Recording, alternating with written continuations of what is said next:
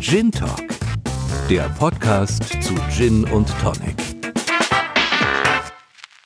Hallo und herzlich willkommen zu Folge Nummer 11 von Gin Talk, dem Podcast zu Gin und Tonic.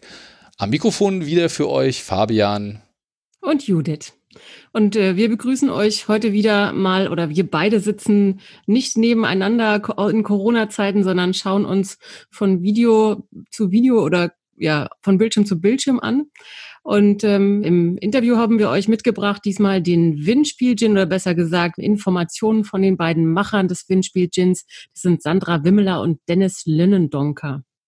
Und ich muss sagen, ich finde es äh, schon irgendwie schade, dich jetzt nur so per Video zu sehen. Äh, ich hätte dich lieber jetzt wie gewohnt hier neben mir und wir könnten dann nachher die Gin-Vorstellung auch so ein bisschen interaktiv gemeinsam machen, indem du auch mal riechen kannst und probieren kannst. Das muss ich dann jetzt gleich alles alleine machen. Ich habe nämlich heute für die Gin-Vorstellung zwei Stück mitgebracht und zwar einmal den Crespo Gin und einmal den Ferdinands Saar Dry Gin. Was es mit denen auf sich hat, dann nach dem Interview wieder in meiner kleinen Gin-Vorstellungsrunde.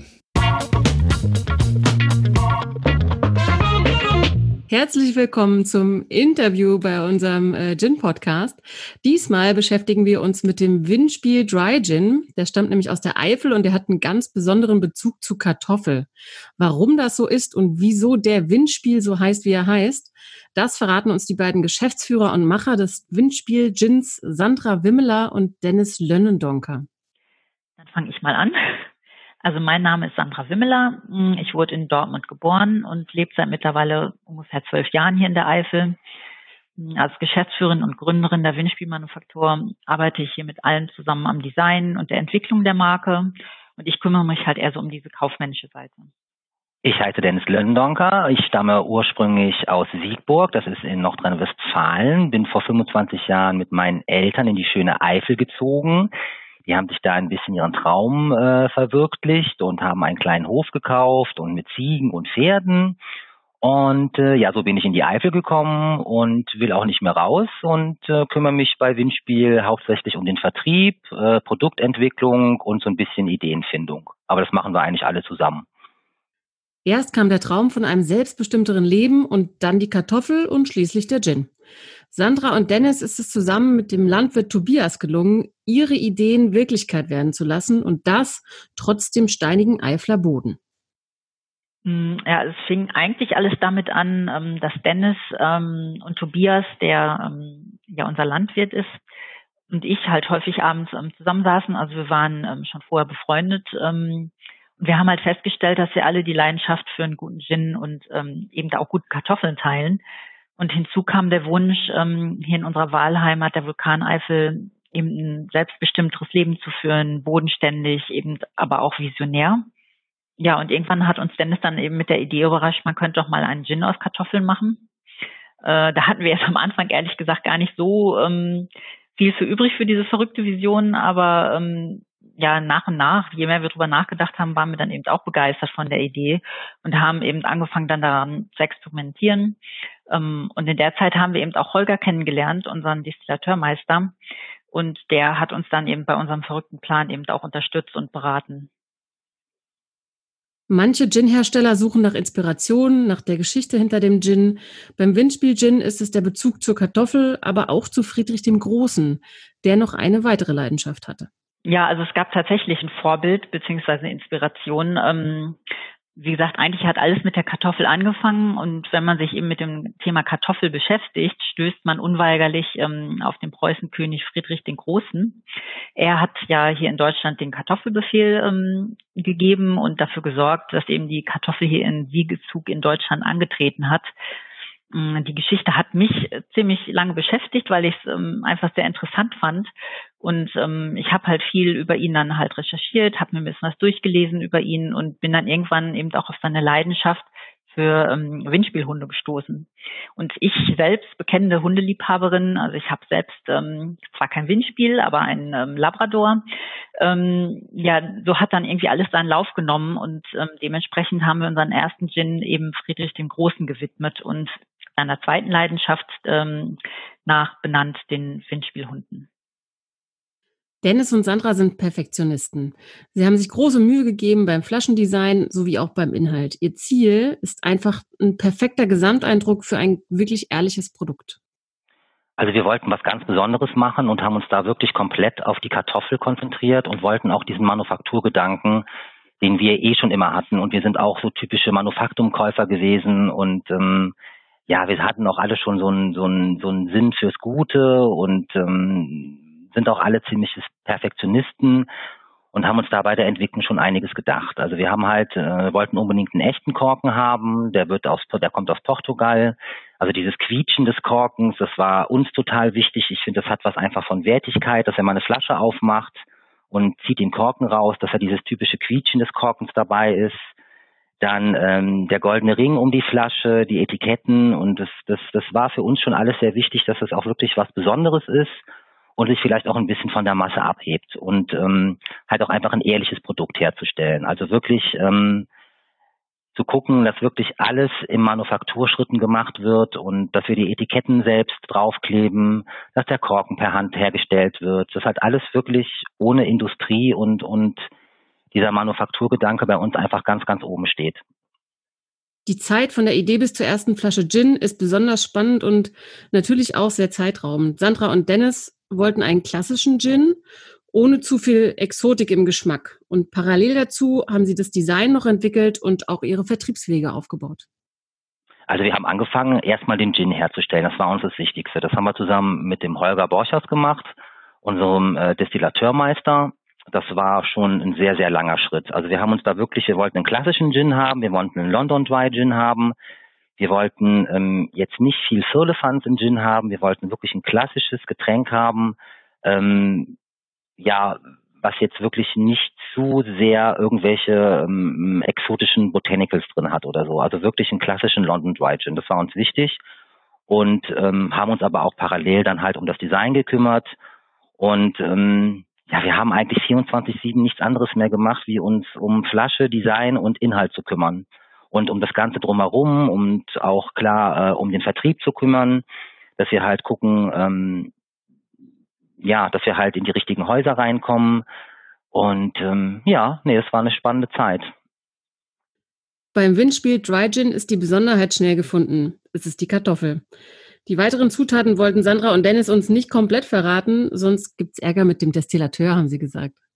Mm, ja, das Besondere an unserem Gin ist ja ähm, definitiv, und das ist ja auch so unser Alleinstellungsmerkmal, ist eben, dass wir unseren Rohalkohol ähm, selber herstellen ähm, und das eben aus regional angebauten Kartoffeln, die hier in der Vulkaneifel ähm, reifen das ist halt schon relativ besonders, denn die Kartoffeln hier ähm, haben schon einen ganz eigenen Geschmack. Ähm, die Böden sind natürlich sehr mineralisch und mh, hm, vielleicht jetzt nicht so unbedingt für den Kartoffelanbau geeignet, weil es einfach schwierig ist, sie zu ernten, aber dementsprechend haben sie halt wirklich auch einen ganz ähm, intensiven Geschmack. Und ja, der ist eben halt irgendwo natürlich immer Grundlage in all unseren Produkten, ähm, eben auch in dem Gin.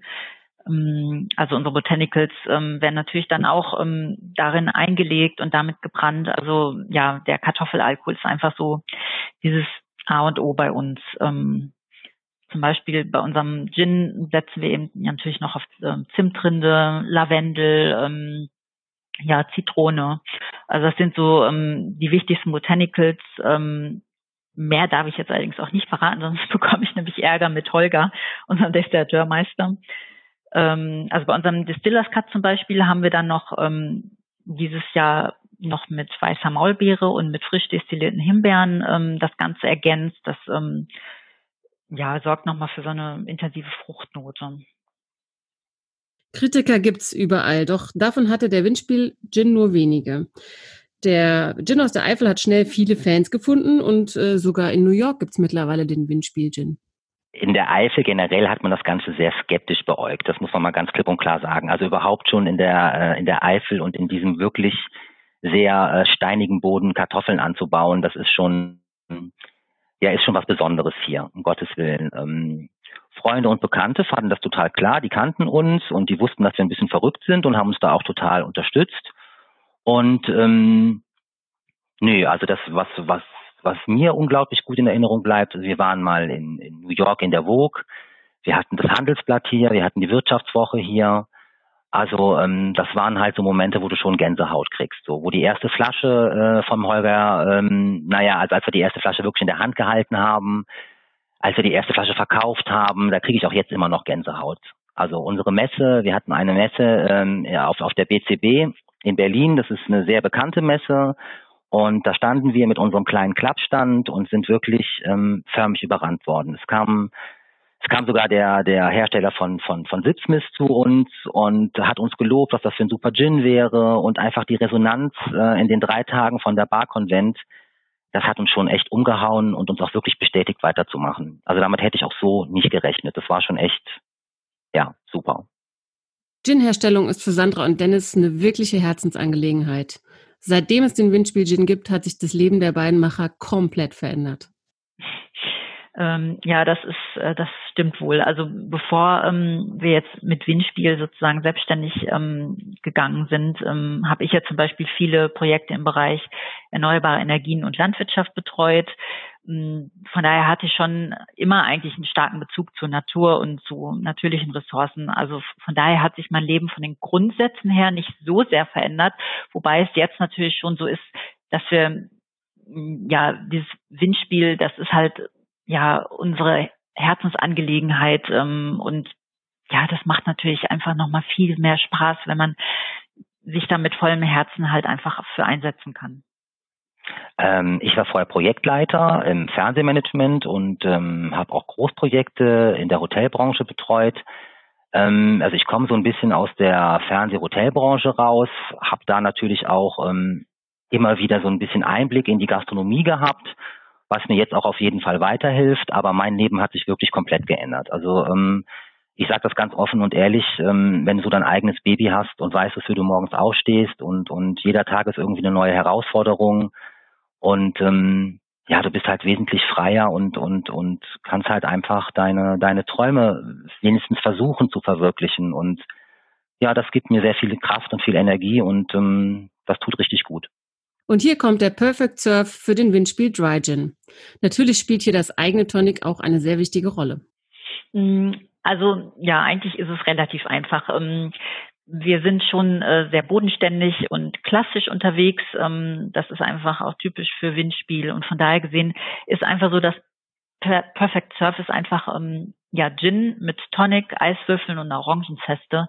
Mm, welches Tonic ist tatsächlich relativ egal. Wir haben ja unser blaues Tonic, das ist ähm, ja mit natürlichem Mineralwasser ein bisschen süßer und das Dry Tonic ähm, ist jetzt halt ein bisschen herber, hat weniger Zucker, hat ein bisschen mehr diese Orangennote, aber es passt halt ehrlich gesagt beides und klar, jetzt neu haben wir natürlich unser Hanftonic, was eben auch super ähm, harmonisiert und ja, also von daher gesehen, es sind ja den Wünschen keine Grenzen gesetzt. Wer eine eigene Distillerie hat, kann jederzeit an neuen Ideen tüfteln. Genau das machen natürlich auch Sandra und Dennis. Sie haben bereits verschiedene Variationen auf den Markt gebracht und auch schon wieder Ideen für neue Projekte.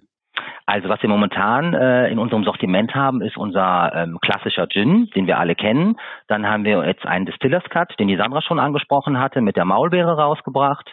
Dann haben wir einen Navy, der ist äh, sehr zu empfehlen. Ähm, der hat halt äh, 57 Prozent und ähm, ist halt auch einfach von den Aromen oder beziehungsweise von den Bot Botanicals in den Aromen auf jeden Fall wesentlich höher gezählt. Das ist also sehr geschmacksintensiv. Ähm, dann haben wir noch unseren Slow Gin, der wird mit Eifler Schlehen gemacht. Das ist ähm, auch was ganz Besonderes. Und ähm, unseren Reserve Gin, ähm, den haben wir gemacht. Ähm, der liegt in einem, Eichefass und ist halt ähm, ein fassgelagerter Gin. Also äh, wie man daraus schon selber merkt und wir auch immer wieder selber merken, wir sind wirklich immer am Tüfteln und irgendwie was Neues am Machen. Unser Hanftonic ist jetzt raus, das haben wir uns getraut, da waren wir ein bisschen verrückt. Ansonsten sind wir zurzeit an einem Wermut am Basteln, weil uns das einfach total interessiert, weil ähm, ja halt, ne, so der typische Dry Martini ist halt auch mit Wermut wir sind, wir haben eine eigene Distille und das, das, das macht auch das Gute daraus aus, dass wir halt einfach wie Daniel Düsentrieb hier eigentlich jedes Wochenende rumtüfteln können. Also wir haben eigentlich schon alles irgendwie destilliert und mal versucht und und ähm, haben da auch ganz spannende Projekte äh, in 2020 auf dem Schirm. Großes Thema ist momentan ja auch ein alkoholfreier Gin. Ähm, da halten wir uns noch ein bisschen zurück Also bei uns ist es halt einfach ganz wichtig, dass wir alle sagen, das ist ein Produkt, was uns schmeckt und wo wir auch dahinter stehen. Und das ist halt das, ähm, da basteln wir auch einfach so lange dran rum, bis wir es haben. Und wenn es nicht funktioniert und wir es nicht hinbekommen, dann lassen wir es einfach. Also das ist halt um uns einfach wichtig. Also ich muss jetzt nicht immer jedem Stöckchen hinterher springen und jedem ähm, jedem Trend, der gerade aufkommt, äh, versuchen äh, gerecht zu werden. Wir sehen uns als als Manufaktur und als Genussmanufaktur und deswegen ähm, ja kommt bei uns eigentlich nur in die Flasche, was uns auch selber schmeckt. Das war unser Interview mit den Machern des Windspiel Dry Gin. Wer jetzt noch nicht genug hat vom Windspiel Gin oder wer noch Fragen hat, kann Sandra und Dennis natürlich gerne im Web oder auf Social Media kontaktieren. Sie werden euch bestimmt gerne Auskunft geben.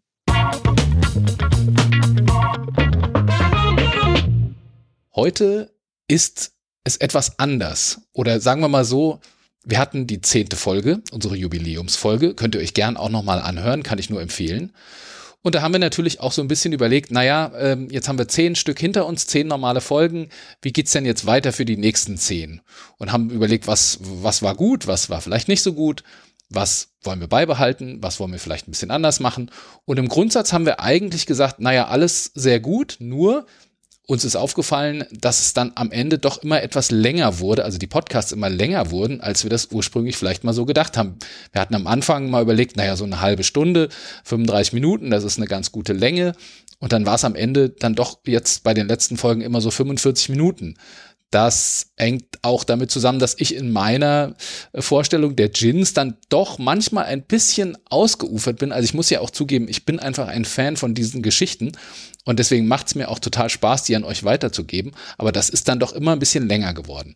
Und dann haben wir uns überlegt, dass wir vielleicht statt drei Gins pro Folge einfach auf zwei reduzieren, sodass wir von der Gesamtlänge vom Podcast wieder so ein bisschen Richtung halbe Stunde kommen und ähm, wir aber trotzdem nicht bei den einzelnen Vorstellungen dann ähm, ja irgendwas kürzen müssen. Außerdem muss man sagen, so langsam, und das hatte ich auch schon mal gesagt, äh, wird's in meinem Gin-Regal mit den Gins, die ich euch gerne ähm, ja, äh, die ich euch gerne vorstellen möchte, die ich euch näher bringen möchte, wird's so langsam eng. Also da stehen jetzt auch nicht unendlich viele Flaschen drin und ähm, deswegen haben wir gesagt, okay, also zwei pro Folge reicht aus. Oder, Juli, du hast jetzt das letzte Mal die Möglichkeit, auch noch ein Veto einzulegen. Und dann muss ich noch schnell irgendwo einen Gin aus dem, ich habe jetzt zwei vorbereitet, aber dritten kriege ich vielleicht auch noch hin.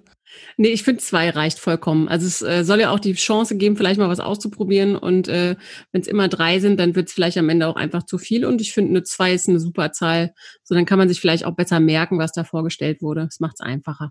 Genau, also äh, ich leg mal los und fange an mit Gin Nummer eins, den ich mitgebracht habe heute. Wir fangen in Deutschland an und bewegen uns dann einmal über den Atlantik äh, bis nach Ecuador. Das sind die zwei.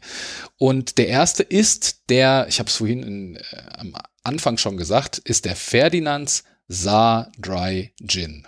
Also ich muss sagen, äh, wenn man sich dazu informiert und äh, ein bisschen googelt und guckt und auch mal mit wachem Auge durch den ein oder anderen Supermarkt geht, also wenn es deutsche Gins gibt, die vielleicht zu den Marken gehören, die eigentlich so jeder mal hat. Also jeder Shop hat die irgendwie, man findet ganz viel darüber, dann ist es auf jeden Fall der Ferdinands, finde ich, oder? Also sag mal, der gehört so zu diesem Standardrepertoire, äh, wie vielleicht auch ein Siegfried und mittlerweile vielleicht auch sowas wie ein Windspiel, die wir ja gerade im Interview hatten, die einfach so zu der ersten Liga der deutschen Gins gehören. Ja, ich finde, das F sieht man häufig. Das ist auch schön aus der Ferne zu erkennen.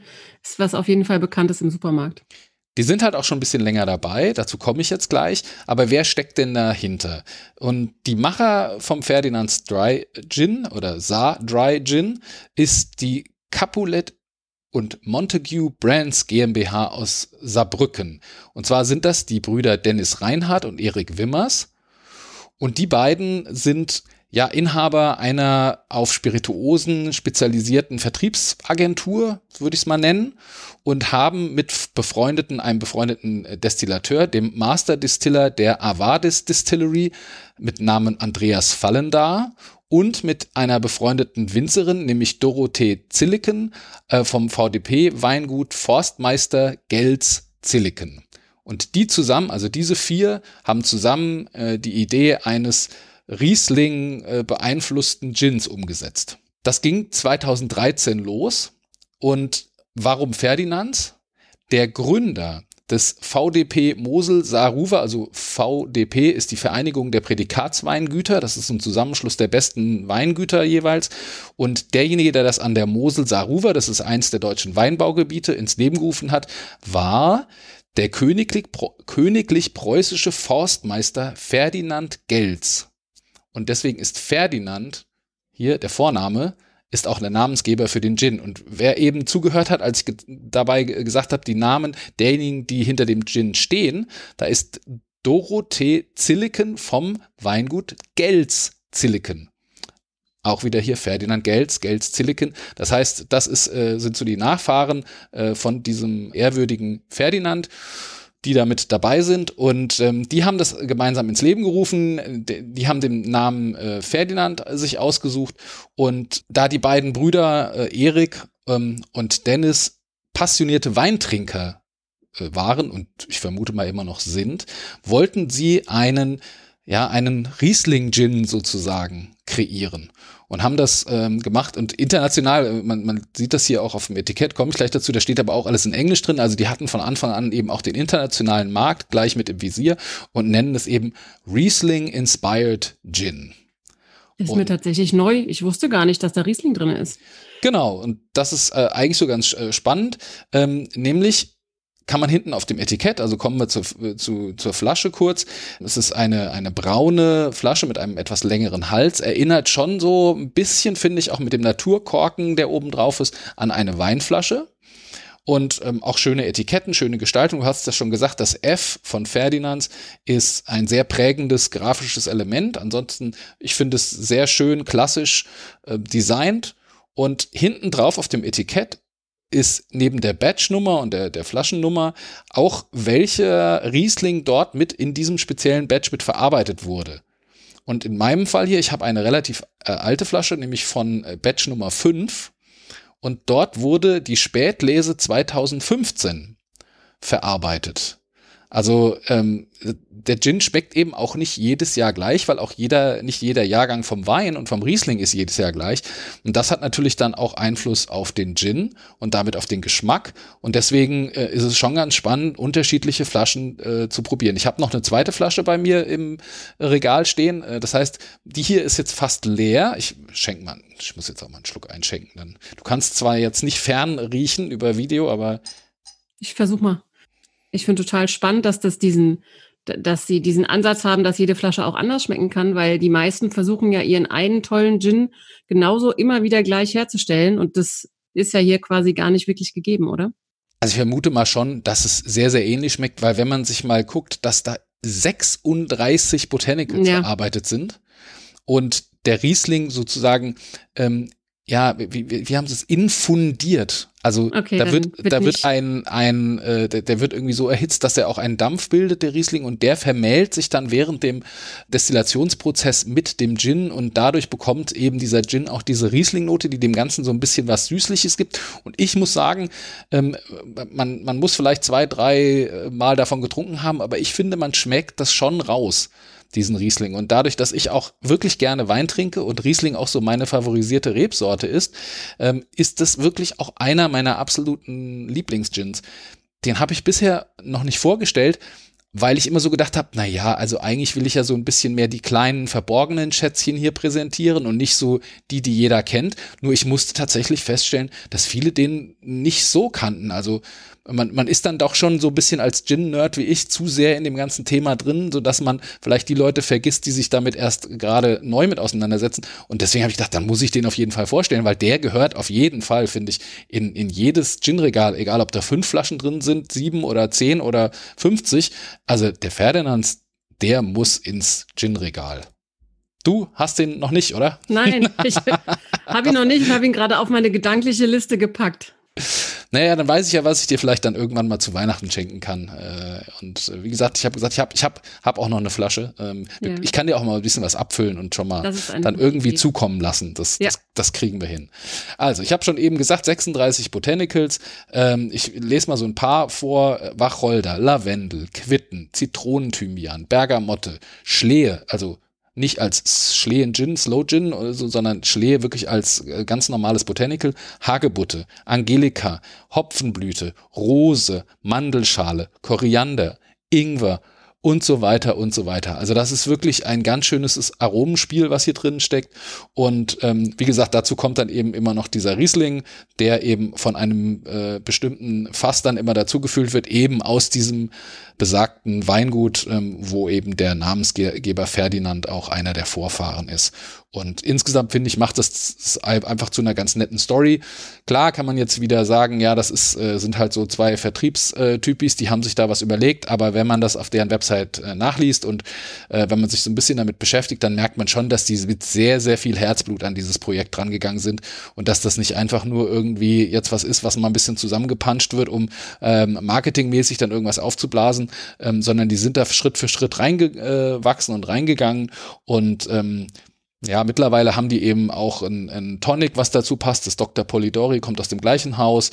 Die haben mittlerweile ein Wermut, äh, den sie gemacht haben. Die haben Likör, die haben Bitter, äh, die haben verschiedene Versionen von dem Gin kreiert und so weiter und so fort und haben richtig eine, eine wie ich finde, sehr, sehr schöne Marke rund um dieses F, dieses Prägnante ähm, aufgebaut. Die Flasche ist eine Halb-Liter-Flasche, also 500 Milliliter, die klassisch. Ich habe hier den, den, ganz normalen klassischen äh, Dry Gin und hat 44 Prozent Volumenalkohol. Mein Perfect Surf dafür, ähm, um da vielleicht auch ein bisschen äh, dem Wein und den Trauben äh, her, äh, gerecht zu werden, würde ich empfehlen, ein, nehmen wir doch das passende Dr. Polidori Dry Tonic Water dazu und ein paar rote aufgeschnittene Trauben, die geben dann auch noch mal so ein bisschen die Süße damit rein und äh, sind auch noch mal ein Farbtupfer im Glas. Das war also der Ferdinands Saar Dry Gin. Kommen wir zum zweiten, den ich heute habe. Das ist der Crespo. Und hier steht auf dem Etikett drauf ähm, Los Andes, Ecuador. Ich muss ein bisschen zugeben, dass es nicht ganz leicht war herauszukriegen, wer denn dahinter steckt und was es damit auf sich hat und wie die Geschichte ist. Weil es gibt eigentlich nur eine Website, auf der das Ganze so ein bisschen dargestellt wird. Und ähm, auch in den, den typischen Gin- und Tonic-Blogs und, und auch ähm, in den Social-Media-Kanälen und so weiter habe ich, zumindestens was jetzt deutschsprachige Sachen angeht, noch nicht so richtig viel gefunden.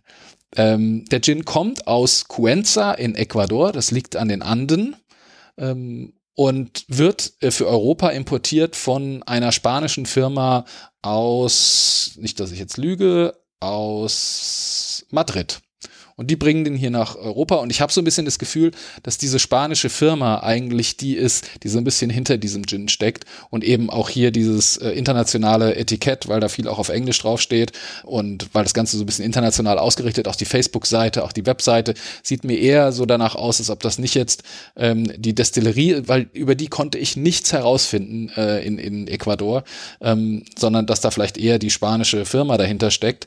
Die Geschichte, die erzählt wird auf den verschiedenen verschiedenen Kanälen ist, dass es einen Gustavo Crespo gab, der mit 19 Jahren das Destillieren begann in der äh, Brennerei seines Großvaters in den Anden.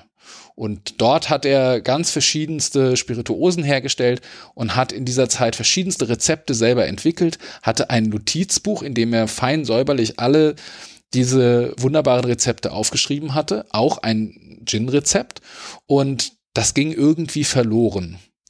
Und Jahrzehnte später, vermute mal, nachdem jetzt Gin eben auch über, über die jüngste Vergangenheit immer etwas ähm, mehr an Popularität gewonnen hat, wollte er dann auch einen Gin wieder machen und hat sein Notizbuch nicht gefunden, hat dann wieder angefangen mit dem Thema Gin zu experimentieren und aus seiner jahrzehntelangen Erfahrung hat er ein neues äh, Rezept kreiert und irgendwann tauchte das Rezeptbuch wieder auf und es stellte sich heraus, dass das neue Rezept, was er gemacht hatte, noch mal viel besser war als das alte. Also schöne Geschichte, ob man die jetzt ganz so glaubt oder nicht. Ähm, ich habe immer gerne zwei oder drei Quellen, wo ich sowas verifiziere. Jetzt hatte ich nur diese eine, nämlich die ähm, Crespo-Website. Man kann hier noch mal ein bisschen gucken. Auf dem Etikett steht, dass es das Ganze schon seit 1963 gibt. Und ähm, ja, was, was lässt sich hier noch äh, drauf äh, erkennen? Wie gesagt, alles auf Englisch drauf, deswegen eben die Vermutung, dass es eher die Vertriebsfirma ähm, aus Spanien ist, die dahinter steckt. Die Botanicals, die genannt werden, die kann man auf jeden Fall sehen. Es sind elf Botanicals aus vier Kontinenten. Hat mich auch gewundert, dass sie aus, aus verschiedenen Kontinenten die Botanicals nach Ecuador karren, um dann dort einen äh, Gin draus zu machen. Und zwar sind das. So. Ja, die Anden, äh, was auf jeden Fall drin ist, ist das reine Quellwasser der Anden. Das ist was sehr Einzigartiges, würde ich also, sagen. Habe ich jetzt so nicht rausgeschmeckt. Aber Wacholder, Schwertlilie, Orange, Zitrone, Kardamom, Zimt, Süßholz, Angelikawurzel, Koriander, Gurkenkraut und Kassie. Das ist ich auch gar nicht. irgendeine äh, äh, irgendein spezielles ähm, äh, südamerikanisches Gewächs, was dort mit verarbeitet wurde. Ich muss sagen, er schmeckt mir sehr gut, auch wenn äh, es so ein bisschen sich jetzt gerade eben angehört hat, als ob ich äh, nicht so richtig weiß, was ich mit dem anfangen soll. Aber geschmacklich ist er wirklich gut und man vermutet ja hinter einem südamerikanischen, lateinamerikanischen Gin eher vielleicht so was Zitru Zitrusmäßiges oder was Fruchtiges, äh, Sommerliches ist es jetzt gar nicht. Also vom Geruch her, ich, ich schenke mir jetzt hier auch mal einen kleinen Schluck nochmal ein. Moment. Nur damit ich das nochmal. Also im Geruch ist auf jeden Fall diese Zitrusnote vorhanden. Aber wenn man es dann mit äh, Tonic mischt und sich eben Gin Tonic äh, mixt, dann kommen doch eher so diese würzigen Noten. So ein Süßholz, das ist ja so ein bisschen wie ähm, Lakritz. Mhm. Oder eben jetzt auch ein Kardamom oder eine Angelika-Wurzel, Koriander sind doch sehr würzige Botanicals. Und die kommen dann schon auch bei dem Geschmack raus. Diese Zitrusnote auch, aber die ist dann so ein bisschen zurück beim äh, Trinken und dafür kommen die anderen würzigen Noten wirklich viel besser raus. Und ich muss sagen, ähm, mir hat er wirklich gut geschmeckt. Das war so ein Kauf, muss ich sagen, den habe ich eigentlich wegen der Flasche getan. Weil ich halte jetzt mal hier die, in die Kamera. Die sieht ähm, gut aus. Die hat wieder so ein geriffeltes Glas. Also ich stehe ja wirklich auf diese Flaschendesigns. Und deswegen hatte ich die bestellt. Und er kam dann und es war so ein bisschen, äh, ja, wie, wie Weihnachten, Ostern, so überraschen. Lassen wir mal gucken, wie der schmeckt. Und ähm, mich hat er überzeugt. Und dann habe ich gedacht, na gut, dann kann ich ihn auch hier vorstellen, weil er, wie ich finde, auch echt toll aussieht, wenn man ihn zwischen den anderen Ginflaschen im Regal stehen hat. Und äh, mit dieser äh, geriffelten Flasche dann sehr schmales, sehr clean gehaltenes Etikett. Ein dunkelbrauner Korkverschluss äh, obendrauf, äh, der auch so ein bisschen größer ist, auch ganz gut handlich, sodass man es auch gut auf und zu machen kann, die Flasche. Und ähm, eher so ein bisschen schlicht äh, vom ganzen Auftreten, aber doch mit einer Eleganz, die mir ziemlich gut gefällt. Was, was sagst du, wenn ich dir hier mal so im Video die. Ich finde, die sieht schick aus. An welche erinnert die mich? Wir hatten wir auch schon vorgestellt, glaube ich, oder? Oh, wir hatten die Tribute. Ja, genau. So, mhm. Die auch so ein bisschen so in die Richtung ähnlich. geht. Dann gibt es diesen Harris, Isle mhm. of Harris Gin, der auch so diese geriffelte Geschichte hat, wobei die, wobei die bei dem noch so ein bisschen gewunden ist. Naja. Da ist also viel also ich, drin, oder? Genau, das äh, sind 0,7 Liter, also 700 mhm. Milliliter und es sind 45 Volumenprozent Alkohol. Und mein Perfect Surf wäre in dem Fall ein Fever Tree Indian Tonic. Und weil es auch als Botanical mit drin ist, die Orange, würde ich hier so eine schöne Orangenzeste dazu nehmen, damit für mich die würzigen Noten wieder ein bisschen in den Hintergrund treten und doch dieses Zitrusmäßige und Orangenmäßige ein bisschen nach vorne kommt. Dann hat man noch, äh, wenn man die Orangenzester ins Glas macht, hat man das noch ein bisschen mehr in der Nase. Und ich glaube, äh, und das nicht ich glaube, äh, sondern ich weiß es, weil ich habe es tatsächlich probiert vorgestern. Ähm, schmeckt wirklich sehr lecker. Wir posten auch noch mal ein Foto davon äh, von unserem Perfect Surf äh, auf unseren Social Media Kanälen. Dann könnt ihr auch noch mal sehen, wie das Ganze dann aussieht äh, mit einem schönen Glas, äh, ein bisschen Eis und der Orangenzeste. So, das waren sie, die zwei. Und damit sind wir heute schon am Ende meiner kleinen Gin-Vorstellung.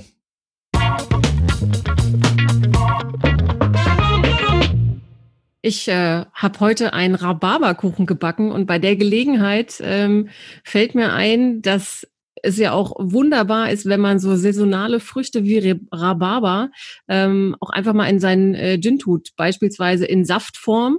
Äh, das kann einen ganz leckeren Cocktail geben. Und äh, mir fallen auch noch andere Sachen ein, wie, wie Brombeeren oder Himbeeren. Äh, machst du das auch manchmal, Fabian? Oder bist du nicht so der Früchte in Gin-Nutzer? Bin ich eigentlich nicht so, aber äh, zum Beispiel kommt ja jetzt demnächst die Erdbeerzeit. Und Erdbeeren, äh, wenn sie ganz frisch sind und wirklich als Früchte, mag ich wirklich sehr gerne.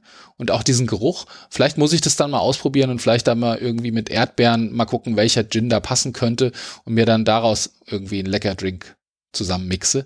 Nur als du gesagt hast, ähm, Rhabarber, hatten wir nicht schon mal einen Gin, wo wir die Macher glaube, interviewt haben, die auch mit Rhabarber, ja. war das der Gießen?